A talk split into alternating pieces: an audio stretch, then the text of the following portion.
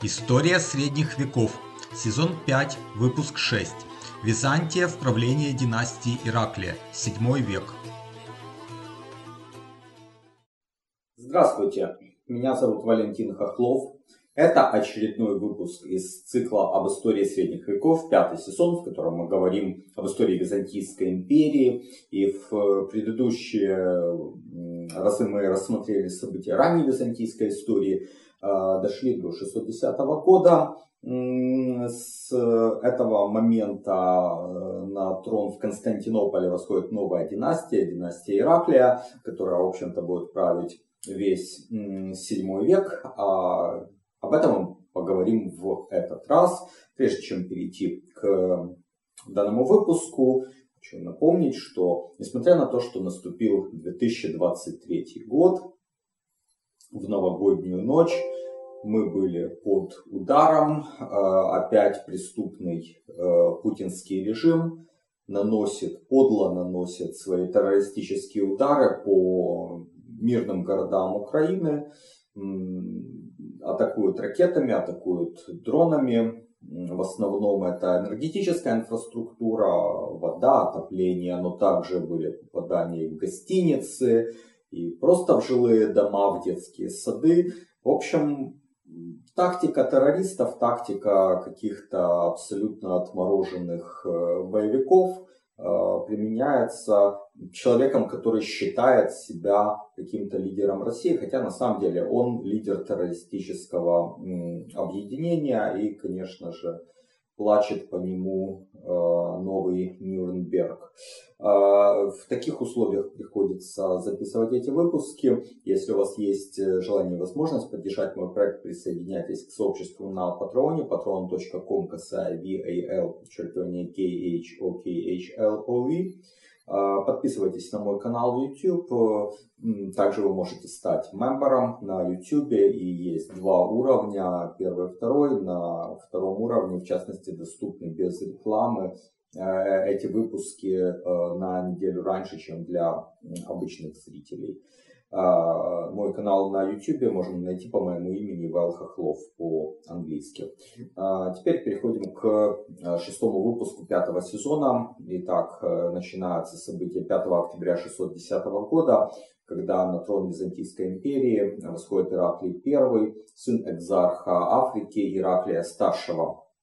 К слову, в Википедии есть сведения о том, э, что сам он после свержения Факи представил э, Приска, э, вот того полководца, еще при Маврите он был полководцем знаменитым, потом при Факе он э, стал зятем этого императора-узурпатора, и вот как бы думали, что он будет править, и, кстати говоря, сам Приск пригласил Ираклия в Константинополь, позволил ему занять город, он был, видимо, человеком гораздо более старшего возраста и более влиятельным, но тем не менее народ захотел Ираклия. Народ захотел этого молодого достаточно человека.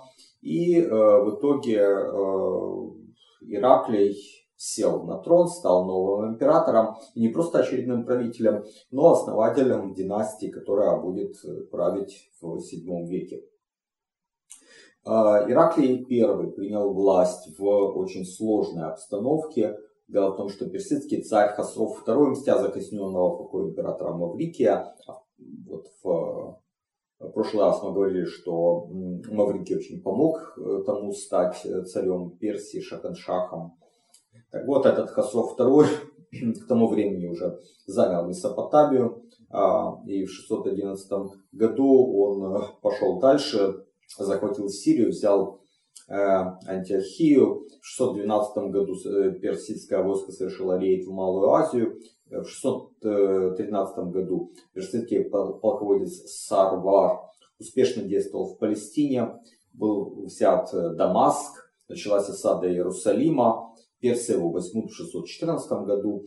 И падение Иерусалима было очень сильным ударом, потому что персы были язычники, огнепоклонники, ну, не знаю, язычники употребляются слово применительно к зороастрийцам или нет, но то есть не э, понятно, что для христиан это был э, страшный удар, когда вот такие как бы люди другой веры взяли самую большую святыню христианского мира, при этом было убито большое количество христиан и лояльных Византии евреев. А дело в том, что в Персии, в Вавилоне жили тоже евреи, которые в свое время бежали из пределов Римской империи, Византийской империи. Они были лояльны Хасрову, и они прибыли в Иерусалим и, в общем-то, стали там заправлять всеми делами. А святые места христиан были разграблены, храм гроба Господня сожжен, древо креста Господня было вывезено в Тесифон, столицу Персии.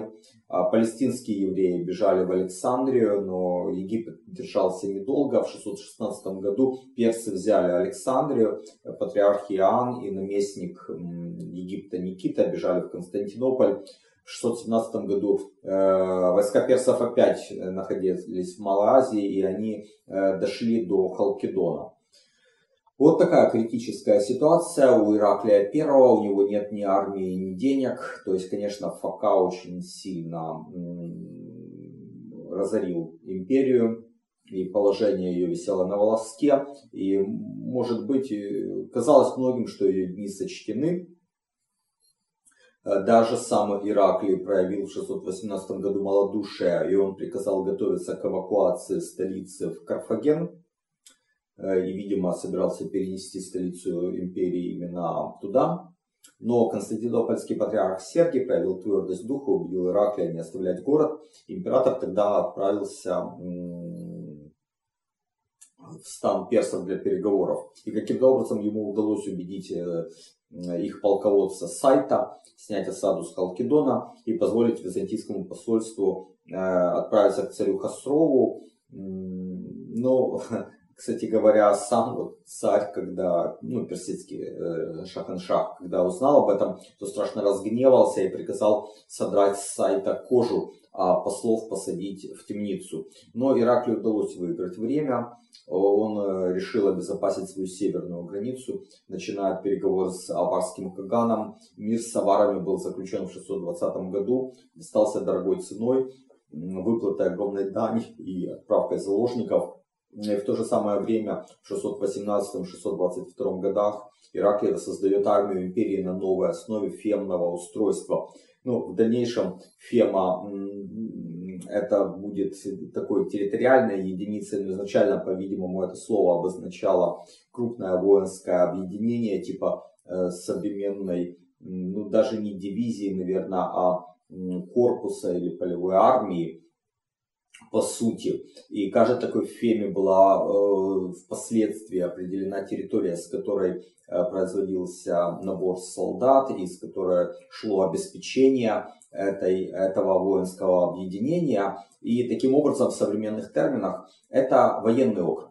Вот аналогия, вот хорошая с военным округом. Ну и сама идея фермерного устройства, видимо, пришла э, в голову еще Маврикию. Ну, о фемах, в общем-то, мы поговорим э, отдельно, надо посвятить этому отдельный выпуск. Главное, что э, в 622 году э, у Ираклия была уже новая армия, построенная на основе фем, видимо, сначала как именно воинских объединений. И э, отметив Пасху в 622 году в Константинополе, Ираклий переправляется на, э, Малази, на Малоазиатский берег. И там, в общем-то, вот эти фемы уже находились. То есть вот эти новые армии. Шесть месяцев император посвящает их боевой подготовке, а в столице тем временем учрежден Регинский совет при малолетнем сыне Ираклия Константине. Э, ведущую роль в этом совете играет патриарх Сергий. Значит, осенью 622 года император во главе войска идет в Каппадокию. Ну, э, персы отводят силы из Малой Азии на восток. А зимой 623 года происходит сражение, в котором византийцы одерживают верх. Это позволило вывести Малую Азию из-под персидской угрозы. Дошло византийское войско до Армении, и там разместилось на зимние квартиры. Сам же император на зиму морским путем через, видимо, Черное море удаляется в столицу, чтобы заняться государственными делами. Ну, зима имеется в виду начало 623 года. Значит, весной После Пасхи 623 года э, Ираклий опять направляется в Колхиду, то есть Западную Грузию, Черным морем. Туда же подходит подкрепление. Они соединяются с квартирующим в Армении войском и оттуда идут на юг собственно, уже в персидские земли, к югу от реки Аракс. Э, таким образом, э, создается угроза непосредственно царю Хасрову II, который тогда пребывал в городе Ганзак это север Месопотамии. А, Хасров приказывает полководцу Сарвару спешно отвести войска а, из пределов э, Византии, ну, восточных провинций Византии, на защиту, собственно, персидских земель. И передовые отряды Ираклия тем временем уже подходят к резиденции Шаха, который вынужден был бежать вглубь страны. Византийская армия взяла Ганзак, затем Фиварму, но это было уже завершение кампании 623 года, близилась зима. Ираклий э, вынужден опять отвести свои войска на зимние квартиры э, к Кавказу, к Кавказским э, горам. Имеется в виду с юга, естественно, от Кавказских гор. На этот раз ближе к побережью Каспийского моря. Я так предполагаю, что на территории современного Азербайджана размещаются войска на, на зиму. А, и персы тогда придумали хитрый план. Они думали запереть Ираклия в Кавказских горах, отрезать его от Византии. Э, и имея в виду эту угрозу зимой 624 э, года, император сам нападает на персов на территории Армении, то есть как бы э, удар с востока на запад. При Тигранакерте и при Салване наносит поражение армии персов.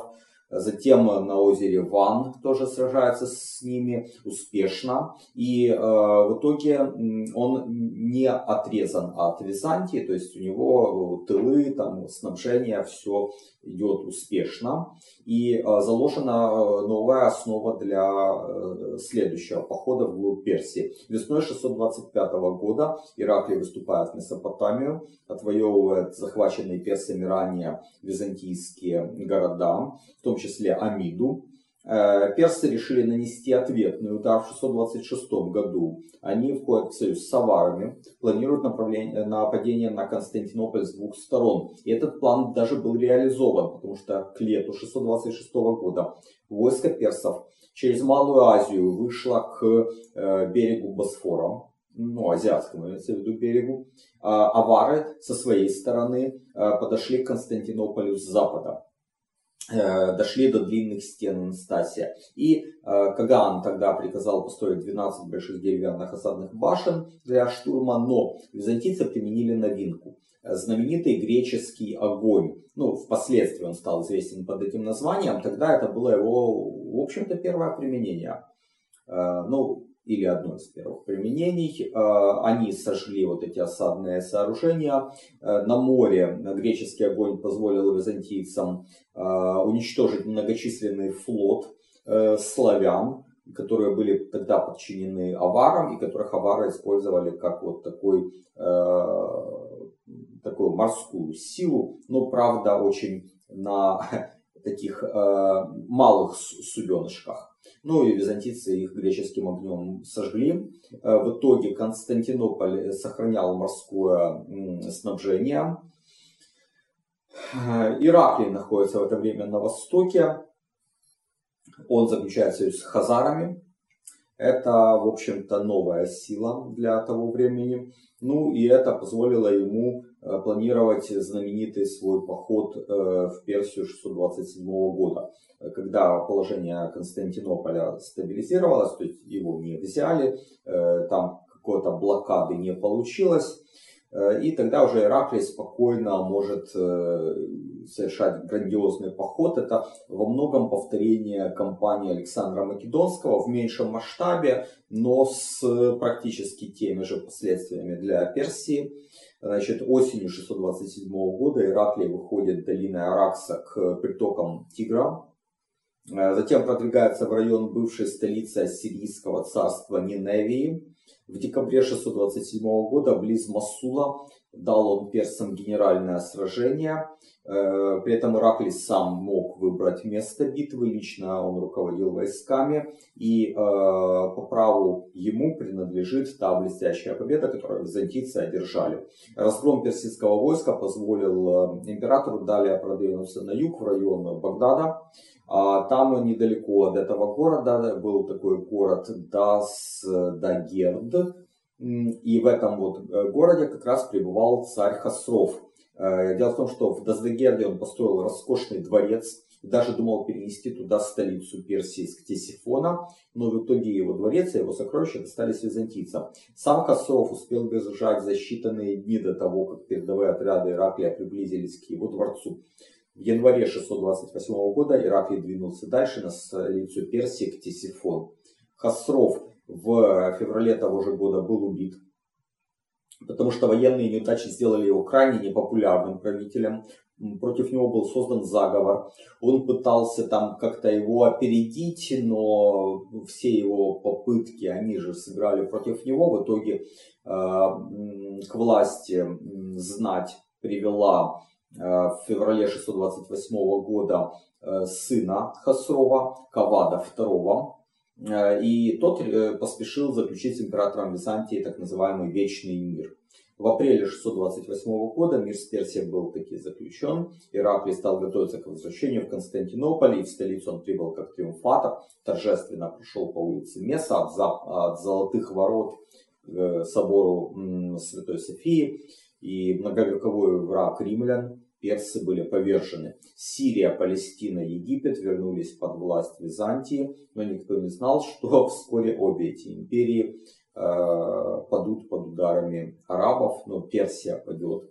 Византия, в общем-то, не будет э, уничтожена, но от нее будут отторгнуты вот эти же провинции, которые только-только вернулись э, под ее власть, и она лишится половины, а может быть даже больше, чем половина э, ее земель, потому что далеко на Аравийском полуострове э, в 622 году э, начинается новая эра с бегства Мухаммеда из Мекки в Ясрибу, которая стала называться впоследствии Мединой.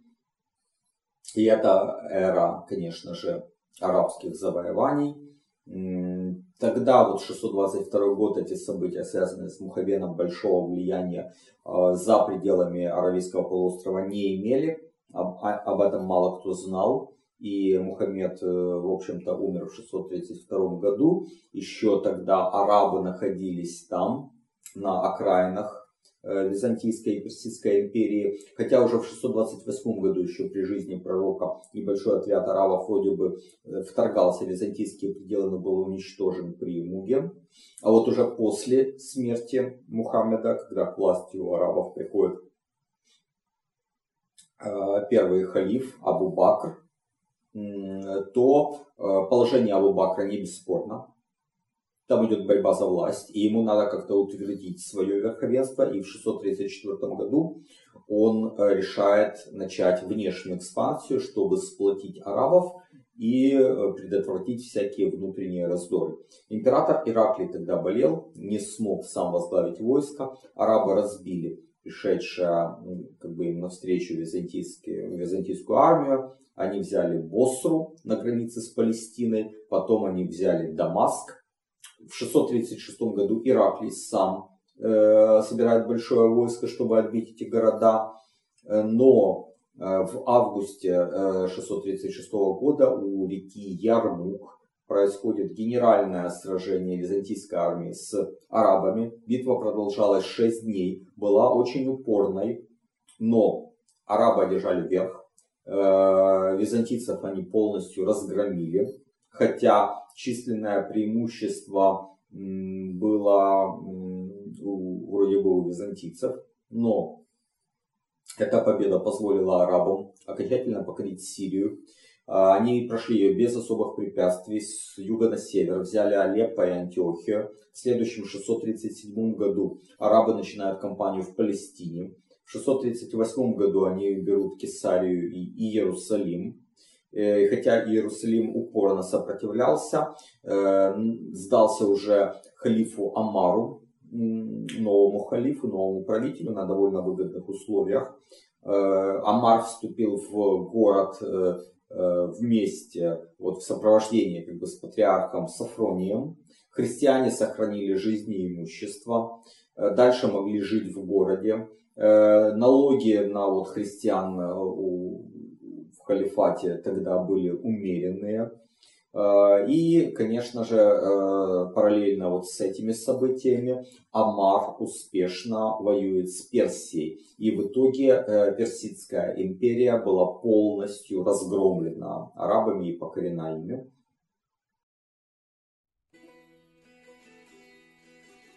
Вот уже около 20 лет я увлекаюсь историей средних веков, читаю книги и смотрю передачи, а недавно начал и сам создавать видео и подкасты на эту тему.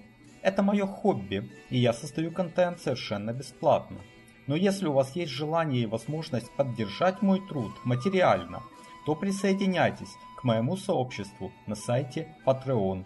Оно называется по моему имени Вэл Хохлов. patreon.com касая VAL подчеркивание KHO KHLOV. Не забывайте подписываться и на мой канал в YouTube. Его можно найти также по моему имени. Вэл Хохлов.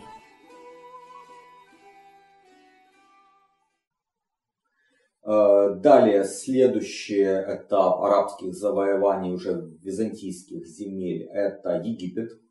Э, арабы вторгаются в 640 году в эту провинцию, а Египет играл для Византии очень важную роль, потому что он был, в общем-то, главной житницей Константинополя. То есть хлебные поставки из Египта в Константинополь были критически важны для империи.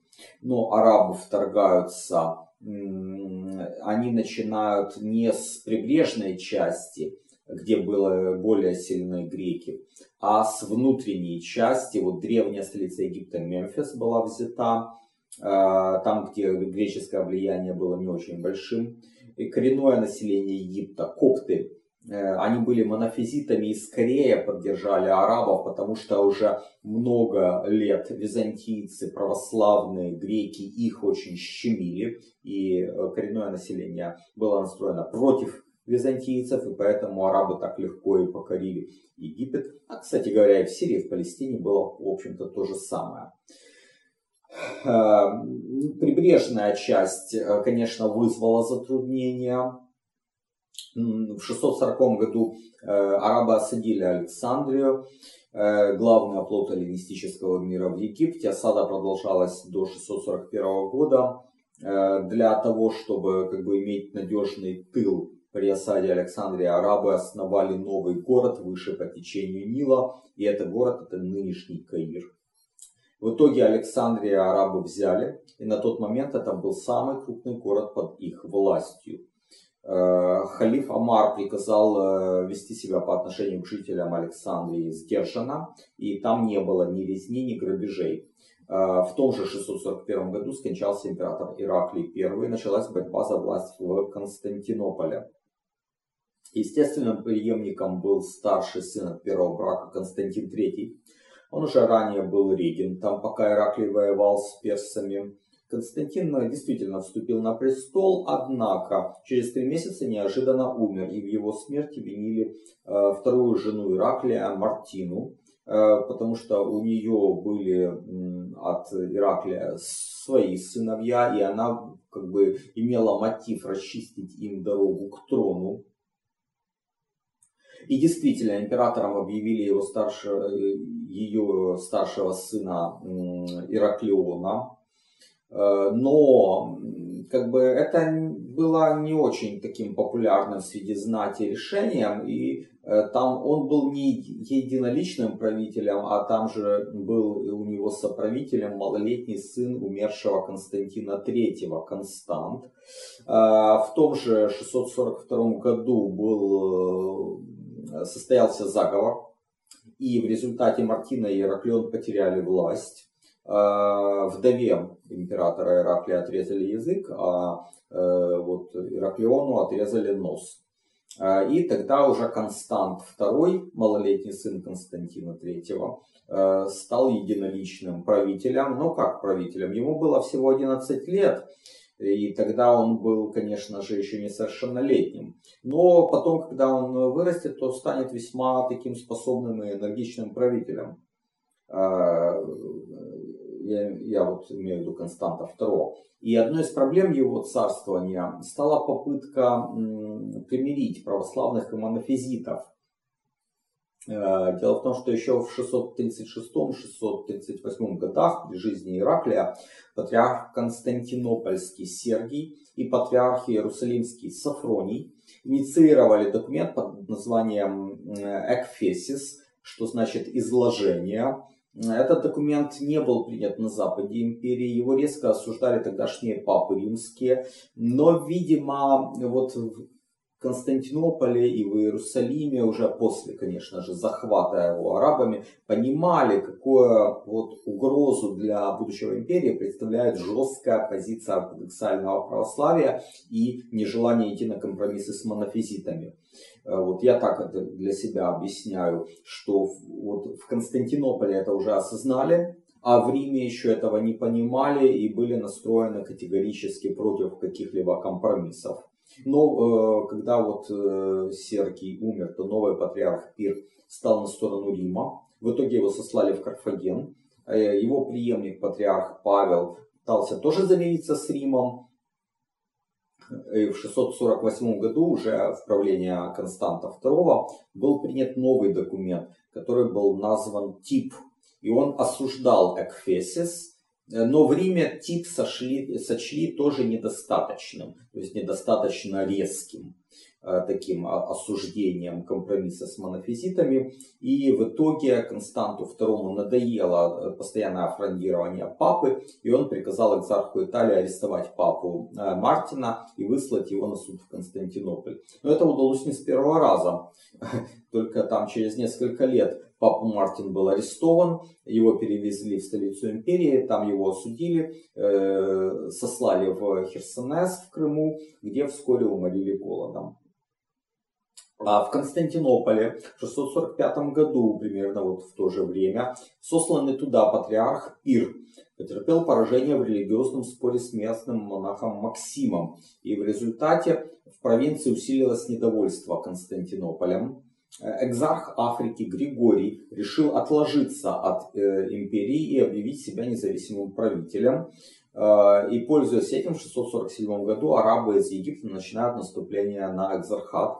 А я напомню, что он занимал огромную э, территорию на побережье, на северном побережье Африки, но западнее Египта. То есть это нынешний Тунис, Алжир, Марокко, даже, наверное, запад Ливии. Э, и вот арабы из Египта туда пошли. Они разбили Григория, и он погиб в бою. И далее арабы захватили внутреннюю часть провинции. Но взять крупные прибрежные города им не удалось. В халифате затем наступает эпоха раздоров, и это замедлило покорение арабами с севера Африки. Лишь в 659 году новый халиф Маавия решил продолжить кампанию в этом направлении, а реально арабы перешли в наступление в 665 году. Хотя Констант II направил войско для защиты Африки, оно было разбито в самом Карфагене в то время происходила смута, э, изгнали экзарха, э, но арабы не смогли тогда еще захватить этот город.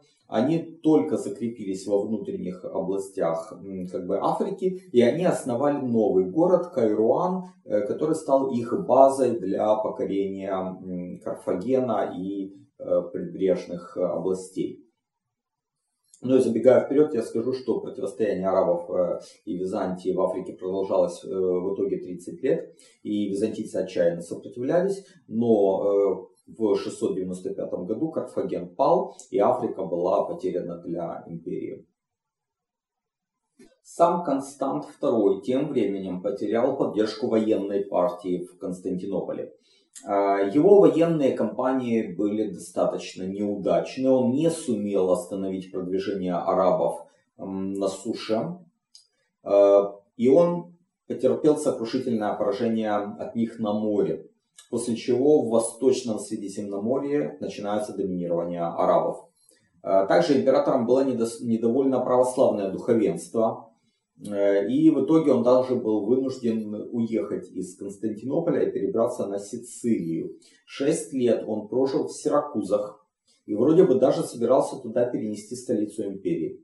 Э, тогда же, в этот же сиракузский период, Констант II э, сделал попытку отвоевать Италию у лангобардов. Но и там он потерпел поражение. Ну, там тоже все было не очень однозначно, там были какие-то локальные успехи. Известно, что Констант II посещал Рим. Он был еще тогда под контролем а, империи. Э, оттуда, кстати говоря, он вывез в Сиракузы много предметов искусства. Но, впрочем, в Сиракузах же э, Констант II и был убит в результате там какого-то заговора небольшого. Один из рабов императора его убил и власть захватил узурпатор Мизизий, который стоял, видимо, во главе этого заговора.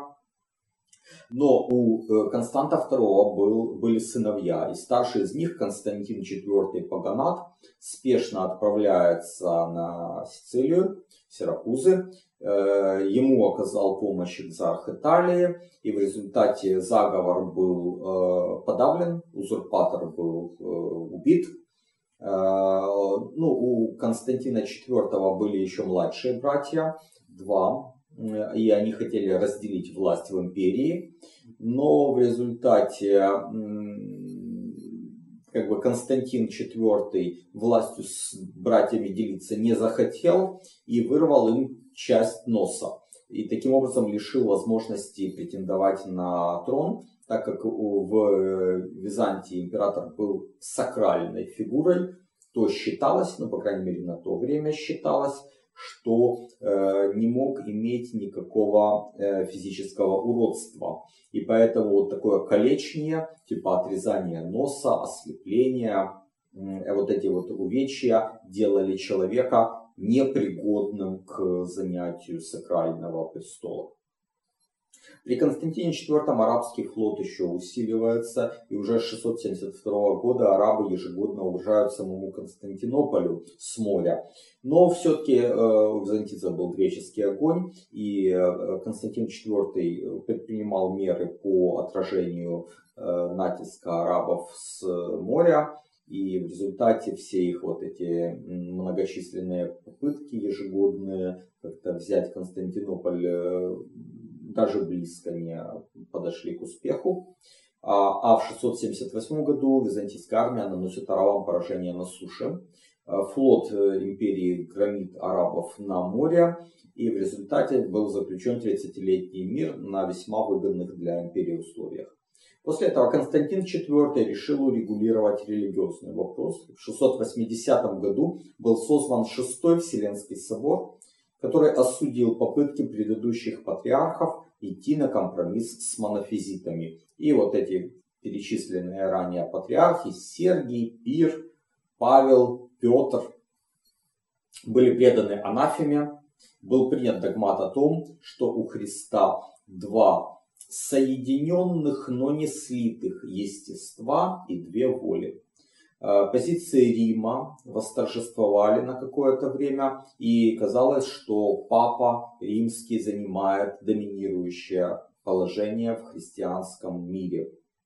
Константин IV умер в 685 году, и э, престол перешел его сыну Юстиниану II, которому было 16 лет на тот момент. Юстиниан II показал себя человеком жестоким, а его приближенные погрязли в коррупции. А, после 10 лет правления императора свергли, отрезали ему часть носа и сослали в Херсонес, а его приближенных сожгли.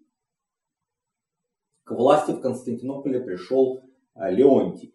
Через некоторое время его, в свою очередь, не сложил полководец Тиберий, который провозгласил себя императором Тиберием III. то время Юстиниан II продолжает находиться в Крыму, но делает попытки вернуть себе престол. Для этого ему нужны союзники. Он уходит в союз с хазарами. Он даже женился на сестре Кагана. Однако Тиберий III его как бы упредил.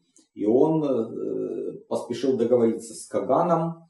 И тот вроде бы даже согласился выдать Юстиниана. И, но вот бывший император бежит Э, успешно скрывается и бежит к болгарскому хану и получает поддержку там. Э, хан Тервель в 704 году э, благожелательно принял Юстиниана II, согласился ему помочь. В следующем году вот, бывший император триумфально входит в Константинополь с помощью болгаров. Леонтий и Тиберий III бегут но их поймали и казнили. Вернувшись к власти, Юстиниан II задумал отомстить жителям Херсонеса, где он был в ссылке, и, видимо, не очень так жители доброжелательно к нему относились. А также отомстить хазарам, которые хотели его выдать Тиберию Третьему. Э, Юстиниан II собирает флот в Черном море э, и отправляет карательную экспедицию в Крым. Э, но тогда в Херсонесе в ссылке был некий Филиппик Вардан. Так вот этот вот Вардан э, заручился поддержкой Хазар и объявил себя императором. И экспедиция Юстиниана, она потерпела неудачу. Э, тогда э, император обращается за помощью опять к тому же болгарскому хану э. И также он отправляется в Фему Апсикий для набора войск. В это время Вардан э, отправляется морем в Константинополь и триумфально входит в столицу. Э, болгарский отряд э, Юстиниана II покинул, ну как бы решили болгары, видимо, уже прекратить поддержку тому человеку, который, в общем-то, показал себя достаточно бездарным правителем.